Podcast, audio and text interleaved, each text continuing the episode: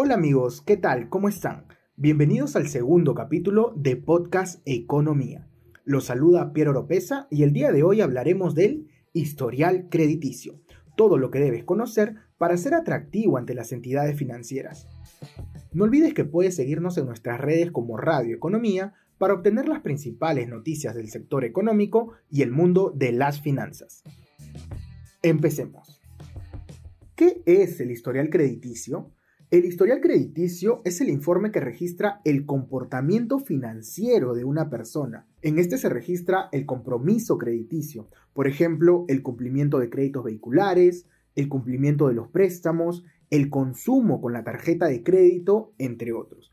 Este informe, elaborado por la Superintendencia de Banca y Seguros o una central de riesgos, funciona como una herramienta para valorar el perfil de una persona, es decir, la confiabilidad que éste tiene financieramente y así clasificarlo en cinco niveles.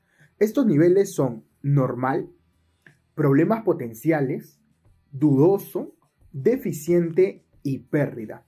Esto nos lleva a una segunda pregunta. ¿Para qué sirve el historial crediticio? Pues este permite a las entidades financieras revisar si has cumplido o no con tus obligaciones crediticias y de este modo determinar si eres candidato para algún nuevo crédito. Es decir, es una manera en que evalúan qué tanta confianza le inspiras en base a tu comportamiento previo. Bien, ya entendimos qué es el historial crediticio. Entonces, ¿cómo puedo mejorar mi historial crediticio? Detallamos seis puntos. Primero, conoce tu disposición de pago. Esto se refiere a la cantidad de dinero que dispones mensualmente para ser destinado a tus pagos. Para averiguarlo, arma tu presupuesto personal. El resultado de la resta de tus ingresos y gastos mensuales es el margen de dinero que tienes a disposición.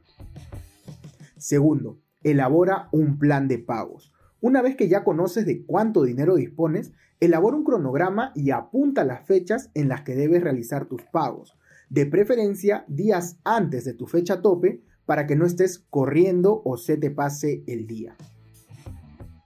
Tercero, cancela tus cuotas a tiempo. Si deseas que tu récord crediticio mejore y vayas formando un perfil de buen pagador, cancela a tiempo tus deudas. Eso, además de demostrar tu responsabilidad ante los bancos, habla muy bien de ti. Cuarto, no superar la línea de crédito. No lleves al límite la capacidad de endeudamiento en productos crediticios como las tarjetas de créditos. Esto no es bien visto por las entidades bancarias. Quinto, crea un ahorro extra. Tener un dinero extra puede ayudar a pagar imprevistos o saldar la deuda de alguna cuota. Sexto, pide tu historial crediticio. Revisa siempre tu historial en las centrales de riesgo. Nunca está de más saber cómo nos ven los bancos.